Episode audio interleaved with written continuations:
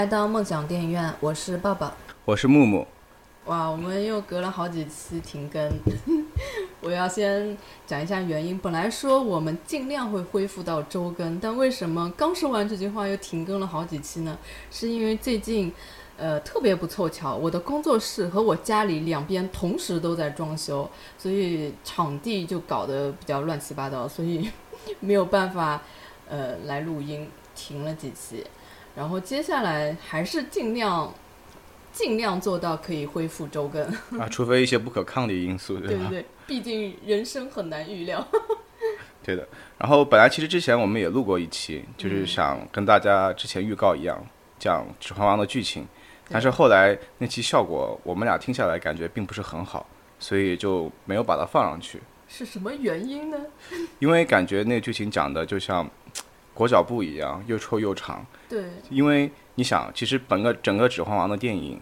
讲了大概有十个多小时吧，就是不删减的话有十个多小时，然后他用十个多小时来讲一个故事，依然会有观众觉得讲的好像没有全部讲出来，或者是有的地方有一些删减或者之类的。那我们想要在一个小时之内把这个剧情比较好的还原给大家，也是一个比较困难的事情。而且也没有必要，因为你把它全部讲一遍，人家还不如去看一遍，是不是？对，因为我觉得我们。讲的肯定不如加上视觉效果和电影本身带给大家的那个来的震撼。对，因为它本身，你想，它也是一个非常经典的电影，而且是获得过奥斯卡的。它在这个故事的叙述方法上面和场景上面，一定是比我们两个人干讲要来好得多。嗯。而且真的想要去了解一些背景知识啊，或者是解读什么的，我可以推荐大家上有很多呃相关的 UP 主，他们也会做的很详细的解说。像有一个叫青蛙刀圣的或者之类的，他们都会有一些逐帧的假解读都有。对，真的是我做功课的时候看了，我都震撼了。光是解说好像就有好几期，啊，不是好几期了，十几期了，应该得有。对的，而且它会有还分有什么新版、老版，包括讲《指环王》的书的，也会有很多的 UP 主也会去讲。如果大家真的是对这个题材或者什么感兴趣的话，可以去了解了解、看一看，因为它真的内容太多了。我们光在这讲个故事的话，其实可能效果并不是很好，而且很干，也没有太大意思。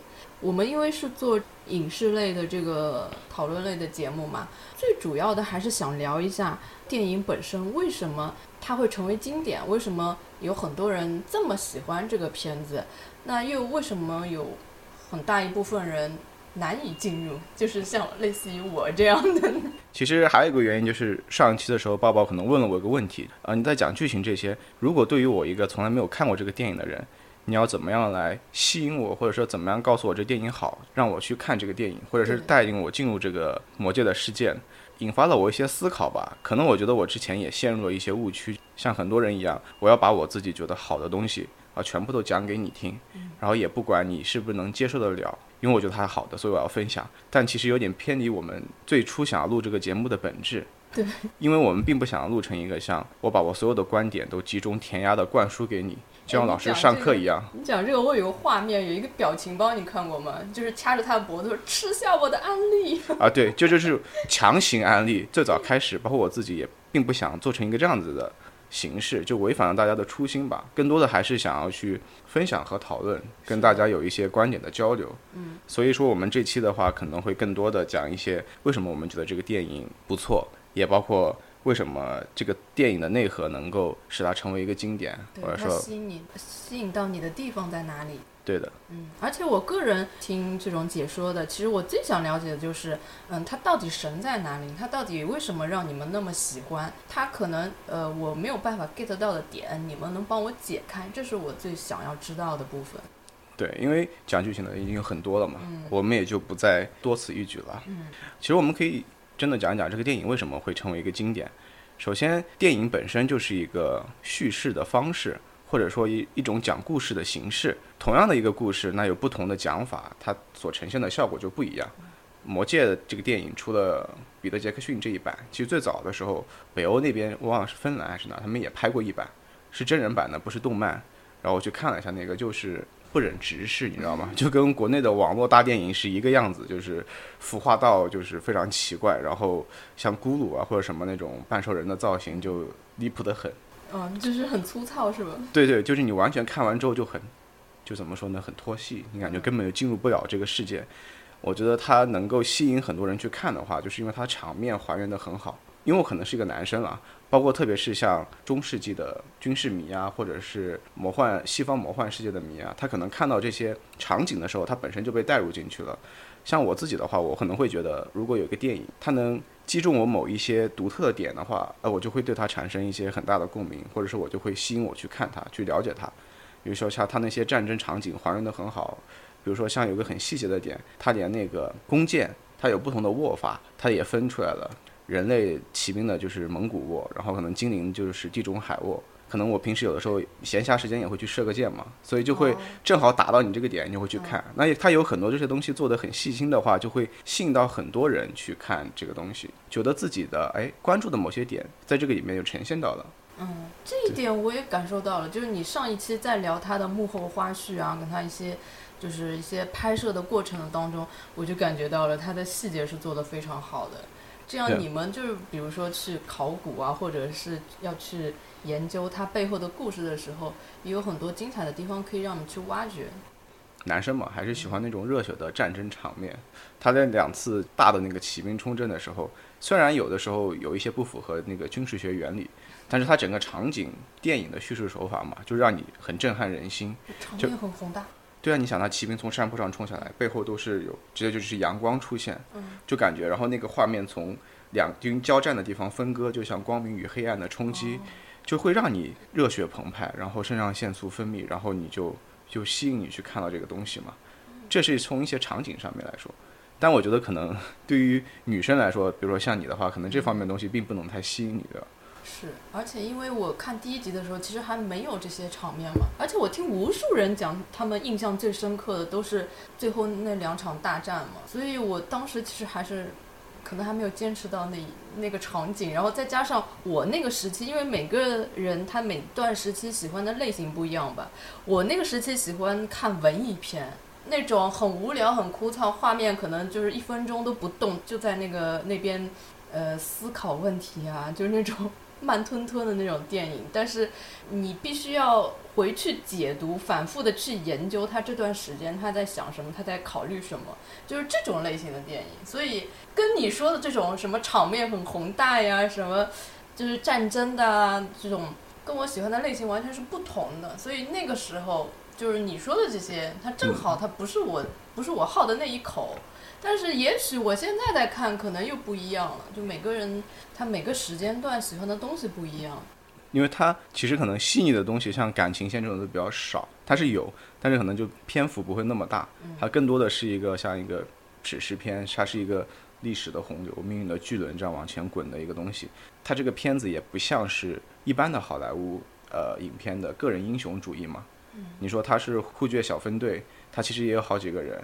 然后也不是说因为某一个人就把这个东西完全改变了，甚至是说最后摧毁魔戒的这个也是靠霍比特人嘛，就相当于可能是在我们一般的好莱坞电影里面来说不太起眼的那种，不是说或者都不算是个正面人物吧？啊，是正面人物啊，不是那种传统意义上的。正面人啊，对，就是不是传统好莱坞个人英雄主义所塑造出来那种高大威猛的那种，甚至说魔戒毁坏的时候也是有孤独的参与嘛，就有点像托尔金想要把那种宿命的东西放在里面的东西一样。对，其实这个结局我即使是当时没有 get 到这部电影，我还是觉得这个结局我觉得挺绝的。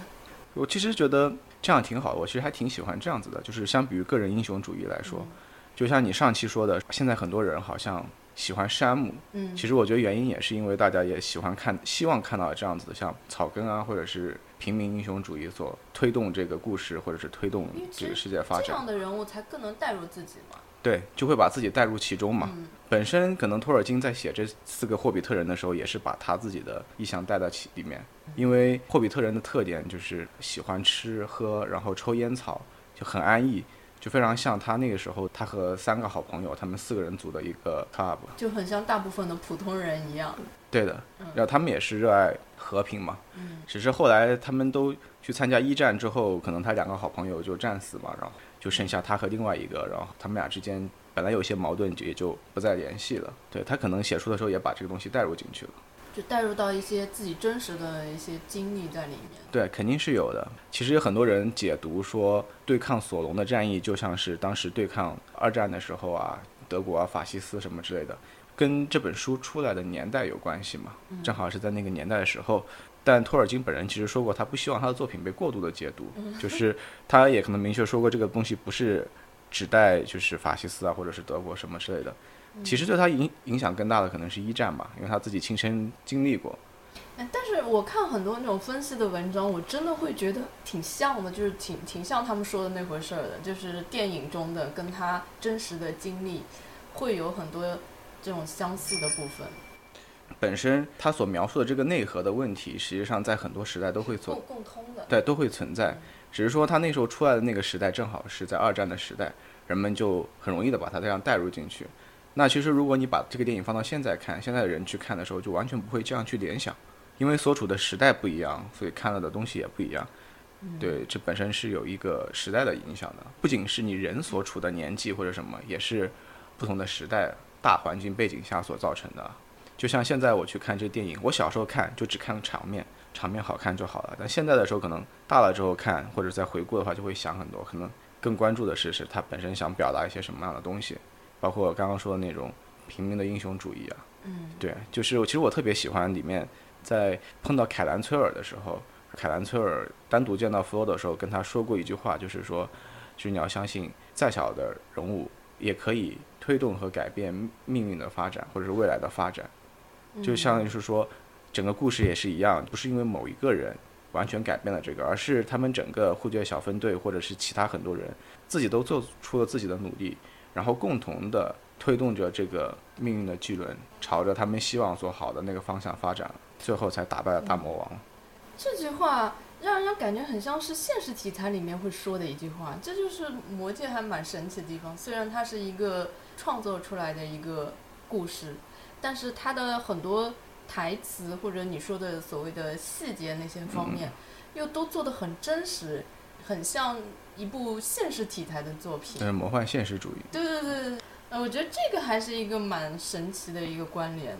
本身这也是他原来想写这个魔戒的目的嘛。就给我的第一印象，它应该是一个神话片，对吧？神话片的第一印象就是开挂呀，主角光环啊。哎，然而他都没有，他居然主角也不开挂，也没有光环，也要经历很多磨难，也要被诱惑，是吧？所以你有没有发现，你聊着聊着的时候？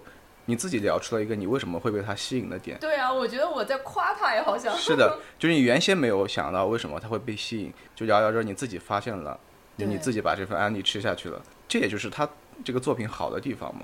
就他可以被人挖掘嘛，一旦挖掘了，你就知道哦，原来他是有深度的，他不像是普通的那种好莱坞的爆米花电影，他可能聊着聊着也就这样了。普通的爆米花电影看着看着就过去了，不就不再想要去看这个。后续的东西或者什么，你看过一遍就不会再想再看第二遍。然后这个东西呢，它自己因为本身是有内核的，而且这个内核还是挺深刻的。它虽然重映可能那种大的场面啊，或者是当时拍的讲故事的技术会过时，或者说在现在看起来不是那么创新或者怎么样子，但是它的内核还在的话，就可以保持它这个电影能够立得住。就是它无论在什么年代上映，它。依然还是可以保持不过时，是吧？所以我觉得我已经把这个电影安利给你了，是吧？就是从最开始的时候，你可能觉得这电影好像没有什么吸引你的地方。其实我一直就就是很好奇，因为有很多很经典的片子，它呼声很高，然后有很多粉丝，但是你看第一眼是看不进去的，然后你就会想啊，这是不是一个时代的滤镜？就那个时候。选择也少，看的片子也少，就世面见的少，就会觉得这个片子很好。可能你放到现在看，就会觉得它是一部平平无奇的片子。就深入的、不断的做功课呀，去参考一些资料，或者是跟你聊的过程当中，会发现哦，原来它其实是有这些那些的细节，就会对它慢慢的就是一个产生兴趣的过程。因为我觉得好的电影，包括经典的像《甄嬛王》这种。在时代的大浪淘沙中，它最终还是会留下来的，内核还是一直在那里的。其实整整个人类的社会发展过程中，其实有很多问题是亘古不变的嘛，只是它可能换了一种形式来展现，在不同的时代上，它以不同的形式来展现出来，但它其实本质都是一样子的。它可能如果是你是描述这些问题的话，在每每个时代都能找到它的对应，不会因为时代滤镜所过去。嗯，它隔了一阵子，它就可能他很多事情都是轮回的。过了一阵子，他又同同样面临了这个问题，然后你又觉得，哎，因为它是一个大的命题下，所以你不会受时代的太多的限制。我为什么会想到这个？就是最近我去看那个天堂电影院，然后它也是几十年前的片子了。我现在在看，我也没有觉得它过时，而且它正好还是贴近了时下的一个很大的问题，因为现在疫情嘛，很多人不去电影院看电影了，电影院又一次面临了被淘汰的危机。当年那个天堂电影院其实也讲了，当时是有电视机出来了，很多人都去。看电视呀，有碟片出来啦，然后有更多的丰富的娱乐生活出来，所以电影院在当时也是面临一个危机。其实放到现在时代，正好就这么贴合，也是面临了一个危机。会发现，它虽然讲的是当年的那个事情，但是它是一个大的命题，所以不管隔多久，它可能这个问题又会重新。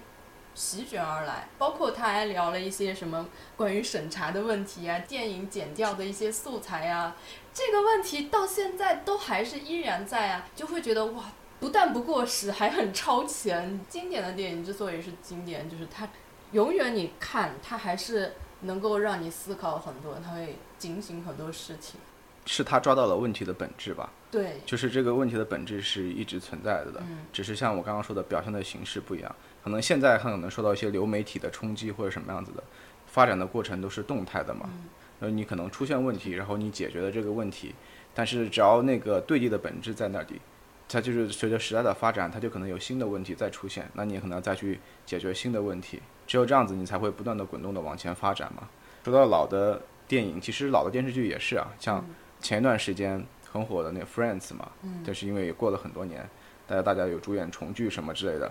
但这个片子你去看，如果你现在看的话，你会发现它里面那些很多梗啊，或者是它里面那些生活的方式啊，毕竟它是在纽约嘛，就跟国内和这个时代是有些不太一样子的。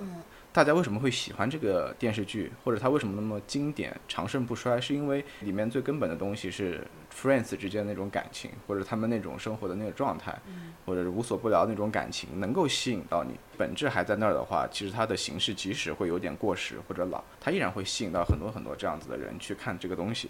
这又是很多经典的东西之所以能经典存在的问题：变化中找到那个不变的东西。对它的情感内核，它是不变的。就像我们刚刚说的很多啊内核啊或者什么什么东西之类的一样，我们也讲到了《魔戒》或者《指环王》这个电影它内核内核。其实你有没有觉得它的内核是什么呢？对，就是我们一直讲了 半天也没有讲这个东西内核到底是什么。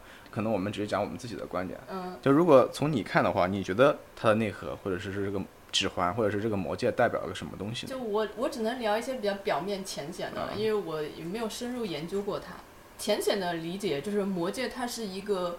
欲望的象征，人人都想得到它，它象征着权力地位。大部分人其实都需要拿这个，就是想要得到这个，但是在追寻它的过程中，又会失去自我，迷失自我。就反正以我的比较浅显的，就看这个《魔戒》这个电影，我感觉它从头到尾讲的，你要怎么摆脱这种欲望的。那个束缚，就是大部分人其实是迷失其中的，但是还是有很小一部分人能够坚持自己的。最后，他其实应该讨论的还是欲望这件事情吧？我觉得是这样的。所以，我也是有一些赞同的，是可能就是说描述方法可能不太一样，就是描述的有点傻。也没也没有这个意思，并并不是这个意思。呃，因为本身作品。托尔金不想大家过分解读嘛，如果我们可以讲一下他最早的时候，我觉得可能在他那个年代，他写这个东西的时候，意向或多或少会带入了一些工业革命和第一次世界大战的影响。就像我们前面刚刚说的，他跟他的好朋友都去参加那个第一次世界大战嘛，在那个索姆河战役的时候，他好两个好朋友都死了，所以他在电影里面也出现那种他们过死亡沼泽的时候，下面就是一堆死尸漂浮的那种。那其实就是可能第一次世界大战索姆河战役所呈现出来的，就是横尸遍野。他自己呢也是在第一次世界大战中受到了一些伤害嘛，不论是精神上还是身体上的。他因为战好热所退下来的嘛。然后他本身其实不是很喜欢工业化、特别工业化的东西，他可能还更是更喜欢那种自然啊，或者是大自然啊，或者是他平时小时候生活的那个环境。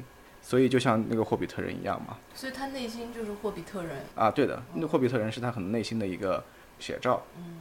比较浅显的说，在他那个年代的话，那个魔戒或者是呃索隆所代表的黑暗势力，就是工业革命一样的东西。然后你像你看萨鲁曼，他搞的强兽人，然后他大兴土木，不断的在地下挖，然后搞强兽人，也是在搞工业嘛。你会发现，其实反派的技术是比正派，就是比人类或者精灵这些要高的。嗯。就是他们像工，他们是为了发展，是吧？就是工业先驱萨鲁曼嘛，就是他是。工业水平是领先的，嗯，对的。如果说抛开那个时代的意向的话，我觉得其实每个时代可能有每个时代不同的魔戒。你讲的那个也跟我的想法有点像，可能我总结的话不会说单单说它是一个欲望，我觉得魔戒像是一种怎么说呢？通往成功的一条捷径，就是也你可以说是欲望也好，它就是通往成功的一条捷径嘛。你有了这个魔戒，你就可以统御众生。就像索隆的目的是是想。或者是说快速的，对，就是这个快速的，因为说它是捷径嘛。嗯。索隆的目的呢是想统御中土的世界，就是掌控这片世界。很简单的，就是他有了魔戒之后，就可以控制其他戴上这个戒指的人类啊，或者精灵或者矮人，这是他最初的目的嘛。你其实可以回到他最初的目的是想统治中土。那其实统治中土是不是还有另外一条路呢？说如果你能把中土搞得国泰民安，所以各个种族都信服你的管理或者怎么样，然后你也能统治中土，对吧？是另外一种形式，但是说这种形式其实会很难，你可能要花很多很多年，而且中间可能有不同的种族之间总归会有矛盾什么的，这是一条很难很难的路。用魔戒呢，其实就是很简单的一条路。对，然后简单粗暴。所以就像我说的，这个魔戒就像是一个通往成功的一条捷径。我个人是很不喜欢捷径的，因为你有捷径之后。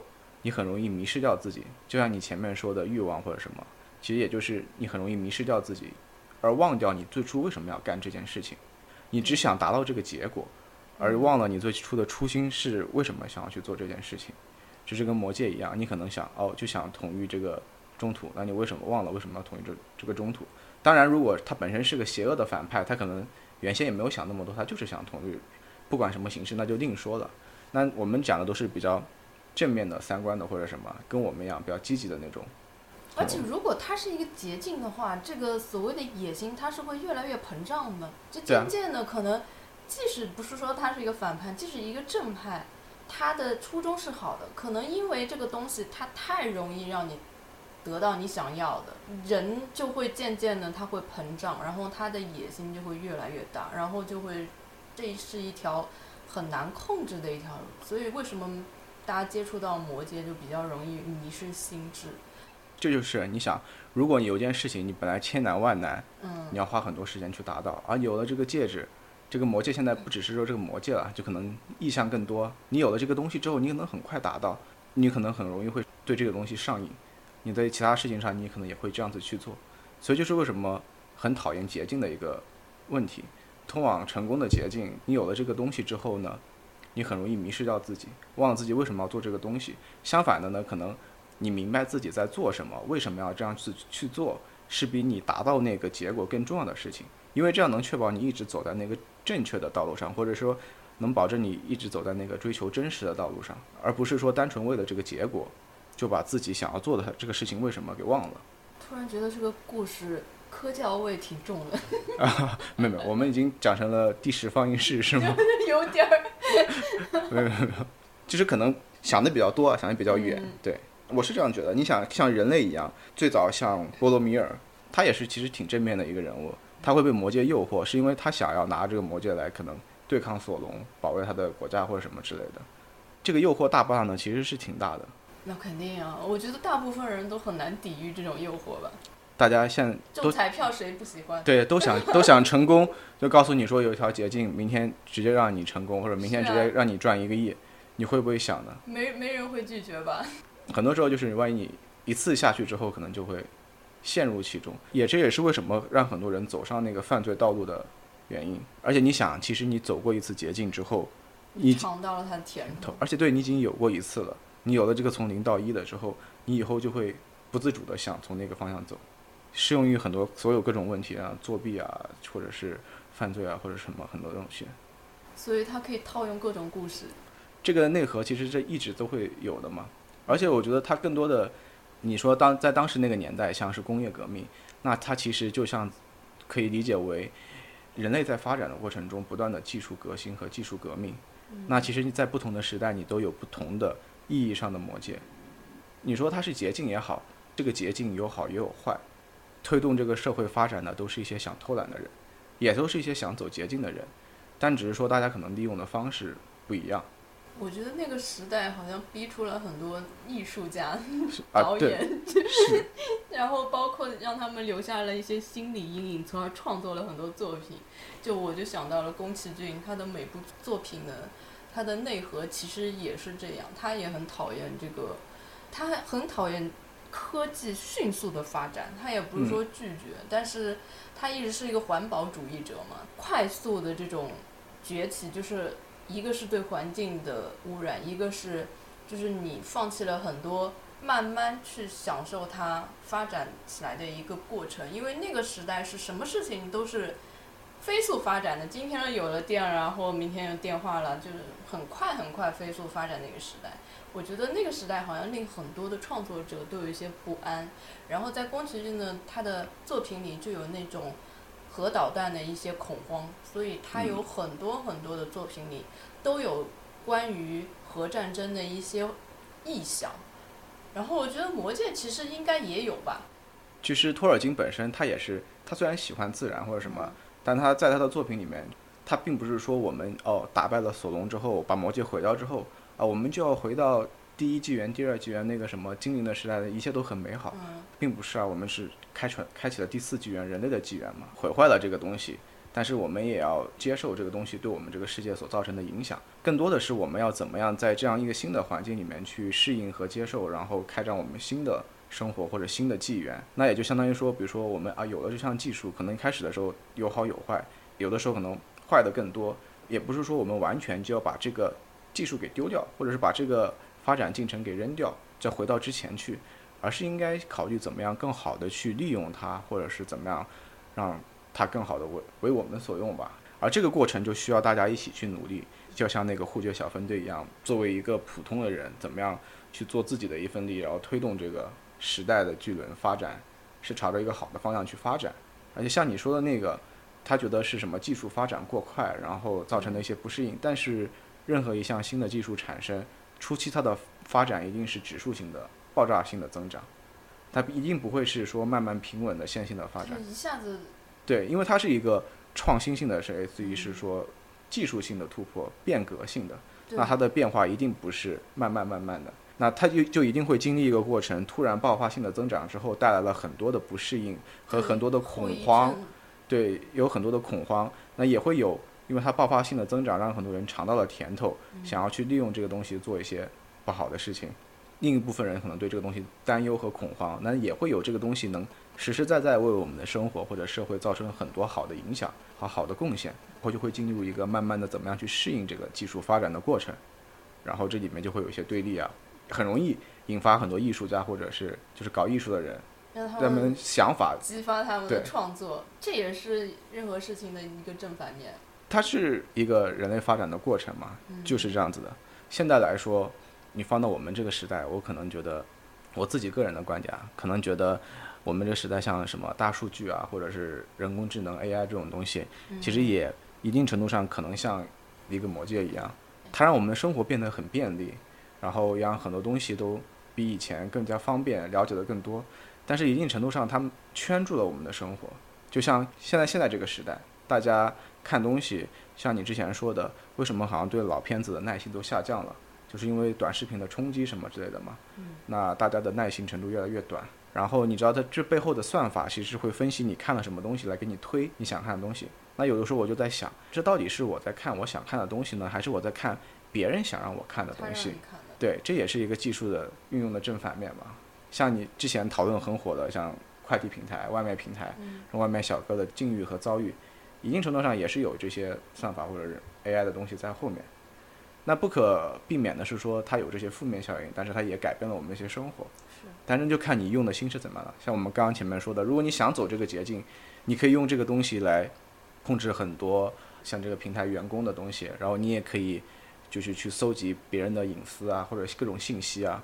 就像你一个企业说我想卖个产品，可能啊我要去做大量的市场调研，或者去针对客户的喜好去做这个东西，可能是很困难的。那我有这个技术之后，我可能直接搜集你们的隐私，或者是想知道你们一些东西，然后我就然后我再通过平台推广，强行安利给你，那可能要会简单的多。哎，被你这么一说，我觉得那个《指环王》里面的那个反派，他就是好比现在的黑心老板。他内核的东西就是你怎么利用那个技术嘛，然后其实，在每个时代都会有的，或大或小。你像其他的好莱坞的电影里面不也是嘛？什么疯狂的科学家有了什么新的技术，然后想要毁灭世界，这种《碟中谍》里面不是经常有这样子的主题吗？哎呀，我觉得就大部分其实很多那种好莱坞片子里的反派都挺中二的。你觉得《魔戒》里的反派中二吗？中二啊，嗯，都有一个毁先毁灭世界，然后重新创造世界的梦想。你就大部分是想要以一个自己的对我要自己的秩序，对，要用自己的秩序来 管理这个世界，对吧？就觉得自己的是对的，然后想要不管别人。你看那个复仇者联盟不也是吗？他、灭霸是吧灭霸还要中二，他消灭一半的人，就人口太多是什么的，就感觉大部分的好莱坞的电影里面的反派，就是中二到极致，就有一点可爱。但你你回头去想，像什么复仇者联盟、灭霸那种，他想要解决的问题是说什么啊？人口过多，然后资源不够，嗯然后打个响指少一半，那不也是走一个捷径嘛？就是怕，然后少少一半，嗯，那可能没有想其他的办法去解决这个问题，可能会更困难。对，那他只是想走走一个捷径，那他站在整个宏观的地方，这样解决问题是最快的。但你放到每个个人上面，或者是整个更人文一点的话，这样就显得好像并不是很好的一个方法。那肯定啊，那毕竟一半人就莫名其妙给没了。这个东西其实你会发现是还还是有很多共通点的。嗯，我是觉得可能过了十几二十年，《魔戒》可能还是个经典的电影。对啊，因为复仇者联盟，你觉得它还会有人记得吗？呃 这个问题你是挖了个坑给我吗？有有点得罪人。是啊，我觉得看内核吧，就是像我们之前说的，就是魔兽呃不是不是魔兽啊，就是魔戒能够立住的话，就因为它有有里面那个内核在嘛。嗯那复仇者联盟应该也有吧？我觉得其实，而且其实它漫画也很多年了。你现在拍的电影其实是很多年之前人家漫画改的，但你作为半个粉丝，复联的半个粉丝，我觉得他其实是卖人设的，就是其实故事吧，嗯，当当然我不是漫画粉啊，就从电影上来说吧，嗯，它的画面啊、科技效果呀，就是包括那特效什么的，它都是很容易就过时的。随着技术的发展，你现在讲的每部片子，你即使讲它现在是技术的巅峰也好，在过段时间之后，它总归会被新的所取代嘛，嗯因为人类的社会都在发展嘛，电影的技术也在发展。我突然很突然就是很想拉踩各种剧，就你这个行为很危险，我跟你讲，是又好想拉踩。你控你控制一下。但我觉得其实卖人设也没有什么不好啊，就是说也有好也有，坏。很好啊。是的其实我就是很吃卖人设的呀，因为你一旦喜欢了这个角色，然后你就会去追他所有的系列，而且你永远不会对他失望。你可能对这个剧失望，但是你不会对他这个角色失望。你觉得他嗯下一步也又会好的。对啊我们说魔戒，它可能是一个群像的，就没有一个特别鲜明的嗯呃主角，它是可能多主角的。像我们讲的，像可能更多的是像小人物啊、平民英雄主义这样子的。你说的那种卖人设的那种，可能是超级英雄，嗯就是个人英雄主义色彩比较浓厚的。不可否认的是，我们在日常的生活中，每个人其实也需要这样子的一个，有的时候也需要这样子的一个人设或者这样一个个人英雄主义来给你一些激励，或让你有些憧憬嘛。所以卖人设能能够能够成功。所以我在想，《魔戒》这个电影最早一开始没有吸引你，是不是因为它没有一个特别突出的卖的人设能够对对吸引你？你说对了，然后，也就是为什么没有能吸引到很多女性而且关键是他的主角其实这个人设并不是很讨喜，啊？你你说的主角，他有很多主角啊，呃不，你弗罗多嘛，一眼看去的那个、啊。那个主角大眼睛的，啊，首先长相就不是那种帅高大帅类型的，对吧？那外形不说，他的人设也是那种不是那种很坚强刚毅、不受诱惑的类型，对吧？他不是传统的英雄，啊对的他他更像我们，就更像平常人，也会被诱惑或者是怎么样子的，但也不是说普通人人设不好，就是他也没有一个能够一下子让你有个光环，然后吸引你，让你就产生崇拜时刻，对对对？那种感觉，是吧？一般性，你如果说成长型的英雄，他可能前期嗯不怎么样不怎么样啊，但后面会慢慢成长起来。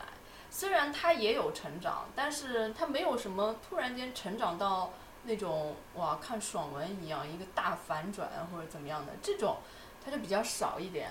所以我就觉得以前他的他在我的印象中是一个就是什么玄幻片，但是我嗯现在就是通过跟你们的了解发，反而发现它是一个现实的，就是它不管是从人物的设定，还是故事设定，还是说细节，它好像更偏向于一部比较现实的题。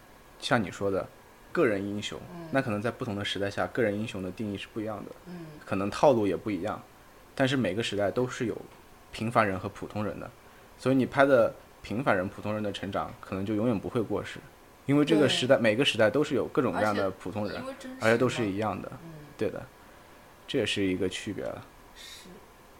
但是《魔戒》里面也有高大帅的角色代表啊，像奥兰多·布鲁姆演的莱格拉斯，当年也吸了很多一女粉呀，对吧？嗯，但我是那么肤浅的人吗？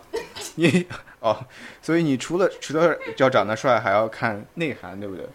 对，就是说他的剧情跟他的人设要有一些匹配，对，要要要经常的交叉出现，不能就是只是光帅也不行，或者是他性格会比较讨喜。像举个例子，就是《加勒比海盗》嗯，啊，他也不是高大上的人设，嗯。然后他也不是那种高大帅的外形，但是他的性格就非常的讨喜，他是个话痨人设，嗯，而且就是特别鲜明，让你就很能记住他。对，因为戏剧性比较明显嘛，嗯。对，让人印象深刻。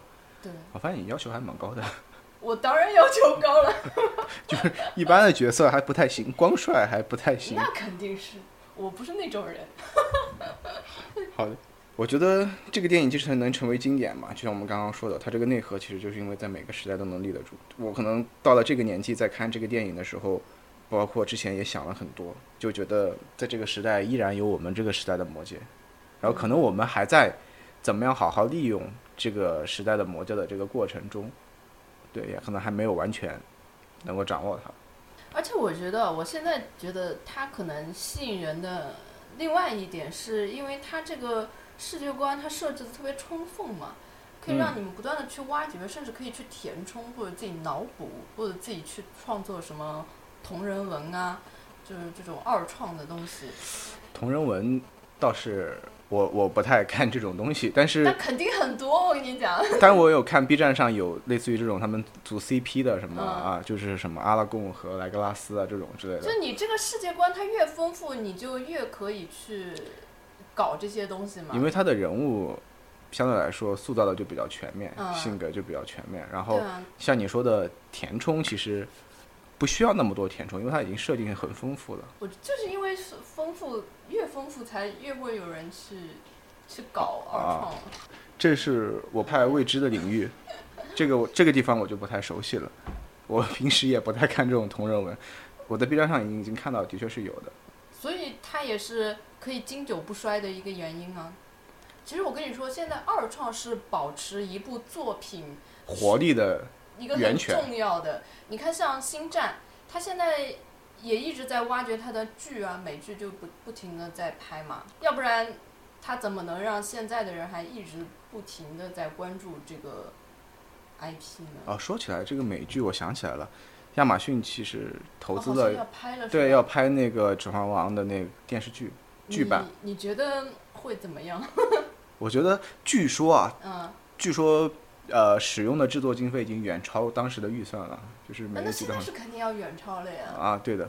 而且拍拍剧版嘛，剧版嗯本的时间线也拖得比较长。对啊，据说讲的是，应该是第二纪元的故事吧，还是第三纪元？就是讲精灵之间和当时他们的指指环王前传，对对，对，前面的事情，在在霍比特人之前，嗯但是精灵和类似于反派的之间的斗争，我觉得场面上应该还是会比较好看的，因为当时从光看书这个上面的话，它里面有很多大大小小的战役，然后人也很多，而且还有一些悲情故事。他得拍出来，能拍得好呀。而且你想，精灵本身就是高大英俊、威猛的那种，然后对，然后那种战争场面一定会比较好，而且那个时候应该还有很多龙。第三纪元、第四纪元就当时只剩下，呃，是毛格那一条龙了嘛？但之前可能还有别的一些更多的生物。起来反而会更好看，是吧？我觉得可能会更魔幻一点，就是没有那么现实，因为它毕竟是精灵什么东西的。但是可能还是会挺好看的，我觉得是。但就不知道什么时候上了。我觉得这个你看，它如果拍出来，肯定又一波关注度。然后如果说一些新的孩子看了这个，就此入坑的话。又会重新去考古以前的这个电影，对啊，就是看之前那个书嘛。对，所以我觉得这就是保持他一个作品那个活力的一个很重要的一个东西。哦，对，我想起来了，就这样说其实可以解释的，就是因为它的那个设定是很很大的，而且很完备的。对啊，所以你它有挖的地方很多。对，所以你拍完这部分，你挑前面的部分或者其他的部分，你都可以拿出来做一些改编。是。所以使得它这个整个 IP 或者说中土世界是可以。不断的有新的东西能够拍出来，就是这个意思。而且这个时代一定会以这个时代的一些方式去讲这个故事，然后让新的观众或者这个时代的观众能够接受或者吸引到他们。对，不像有一些系列剧，其实你一直觉得它很勉强在拍，比如说像《速激》这个系列，对吧？它其实没有什么可以你真的去挖掘的东西，你只不过又不断的升级，又升级，场面再火爆又火爆。然后还其实还有很多人喜欢的系列，像《异形》。嗯。异形它虽然也有很多东西可以挖，但是我觉得它还是局限性非常大，它只能在这个起源上面挖一些东西，或者是在异形的这个怪物的这个设计上啊，或者是它的什么繁殖上面。其实异形还算 IP 里面挖掘的比较多的，但是它的那个其实那个世界观它现在还没有形成，就是普罗米修斯什么，包括后面的那个契约，它都已经铺了那么开了，它其实还是没有把这个世界观讲明白。在我来说，嗯，如果要说二创的话，这些都更困难一些。啊，因为没有一个完整的世界观，对，没有人把它弄好。你那个《指环王》基本上他都已经帮你连语言系统都创造出来了。对啊，所以说为什么托尔金老爷子还是很厉害的，而且是他一个人完成了这一系列的东西。嗯，所以就是说，你们如果去研究细挖它的话，会有很多乐趣。像我之前因为是做节目，我去细挖那个异形它的那个细节，如我就会发现它有很多不确定性，就是你没有一个。官方的一个标准答案也没有一个比较准确的说法，哎呀，起源就各有各的说法，所以就很难去聊它，或者就是你这个聊它的，就是你你讲它的乐趣就变少了。对对，就是本来就是，如果你是强行想要搞个续集，就有点像狗尾续貂了，就是你的目的已经变成了我我要圈波钱，嗯，然后你的故事就不太能够讲得好，而且很容易就是像炒冷饭一样。而且炒的不好吃，而且你会害怕它就是，呃，把你之前的设定都改了，完全就是超出了那个，就往一条歪的路上走了。我感觉如果是《指环王》，它好像因为它之前大框架在了，你就基本上你不大会害怕它走向一个未知的一个地方去。相当于他把这个世界观给你设定好了，只是在这个世界上发生的事情，只要你不要太歪，你基本上都能是贴着这个世界所发展的东西。是为什么《指环王》被称为就是史诗巨著嘛？应该是说《指环王》啊，《霍比特人》也好，包括他前面写的《精灵宝钻》这一堆东西合在起来的这个中土的世界观，为什么能称之为一个经典或者是史诗的存在？一是因为它真实，贴近我们所熟悉的一些东西；二是它的确是世界观什么东西都很完备。然后我又想起那个《霍比特人》，不是也拍过电影吗？然后这个电影说实话也没吸引到我。我想知道为什么？为什么就是，这跟这个题材本身也有关系吧？就是你本上本身对这类题材不是很感兴趣。不是你，以你，你是个粉丝，你来看这个《霍比特人》，你觉得这个电影拍的怎么样？这个电影我觉得，我觉得还可以。它跟原著的书有一个不同的地方，在于原著的书本身是一个小朋友的睡前读物，它会更轻松诙谐一些，然后有一些更玄幻的东西在里面。然后是让小朋友会被这个东西所吸引。那他拍成电影的时候呢，他需要跟《指环王》这个东西有一定的统一，所以它的基调本身是不太一样子的，跟书是本身是不太一样的。但是如果光看《霍比特人》这部电影的话，还是看不出它有什么世界观在里面。啊，对，因为它本身像里面那些什么高等精灵或者什么东西啊，它也没有做过多的介绍。嗯你想，他本身写这个书的时候，他的故事是一个轻松诙谐的冒险故事，嗯但是你如果拍成一个轻松冒险的诙谐的故事，跟后面你当时改编的《指环王》的电影基调上就有点套不上。所以拍成电影的话，他是希望两者基调能对上，所以他做了很多的改变，把整个的整个的基调比较偏向于《指环王》那种基调，但它故事本身是一个冒险的故事，所以中间会有一些冲突，所以使得你感觉上好像你找不到一个什么样子的特别宏伟的东西，或者是什么样子的，只是可能场面宏伟什么的。嗯对，这是因为他需要做一些改编嘛，因为你想那那本书是先写的，《霍比特人》是先写的，你你把它理解成一个小朋友的睡前故事，魔幻的睡前故事的读物，你会发现它跟《指环王》的书其实本身基调就是不一样的。然后对，然后你电影要把它改编成两者基调是统一的，那你故事的本身故事性的内容，它不是按照那个去写的，所以就会有一点点的偏差嘛。感觉这一期安利之后，应该对你能有所作用。我是改观很多的，像这种片子啊，我虽然说一开始我 get 不到它，但是我也不敢说它不好啊或者怎么样，因为我知道它一定是有我所不知道的好的地方的。嗯，所以像这种片子，我是对它是抱有一些敬畏的心态的。但是有些系列呢，我就敢说它就是不好，就是时代滤镜。但是我不说是什么系列，哦，你不说就让大家去猜是吧？对有些是真的只是名声大而已，我一点儿也没有觉得它哪里好是吧？对，像这种是因为因为我知道我当年看的时候嗯也并没有太认真去看，嗯，而且当时我喜欢的类型是文艺片，就不太喜欢看这种场面的大场面的是吧？但是其实随着年龄长大，我觉得我更需要一些比较有画面感的东西。来吸引你，对，渐渐的就不能看文艺片。主要还是看这个东西它本身有没有一个内核或者是内在的东西。你可以通过一些大场面的东西来引人入胜，来吸引别人去了解你这个故事，了解你这个世界观和这个整个的电影的内核。嗯但是如果你本身没有这个东西的话，你光靠一些大场面的东西过了也就过了，嗯，过了之后就忘了。如果要让你用一句话来安利他，你会怎么安利？让我用一句话来安利他，你这不是为难我胖虎吗？就很难用一句话去概括他。看就完事儿了。我们这个看就完事儿了，真的是做的太晚了，人家都早就下映了。嗯我其实当时在跟你做完第一期的时候，我是想去电影院看的，然后嗯就我们地方比较偏嘛，啊，就找不到排片，那你应该为了看这个电影就长途跋涉啊，去市中心看一看。就就要跑到很远很远的地方，而且那些电影院吧，一天也就一场或两场这样排片，对，因为那个时候都比较后期了对，时间就也都很不好的时间段。，B 站上看一看吧，也可以，找个大一点的屏幕，其实我是买碟，我买过的三部曲都买了，有后面的纪录片吗，把纪录片也可以看一看。可以。好的，如果说，其实这个最好的安利的契机是你要期待它那个美剧是能，呃，就是做的效果好一点。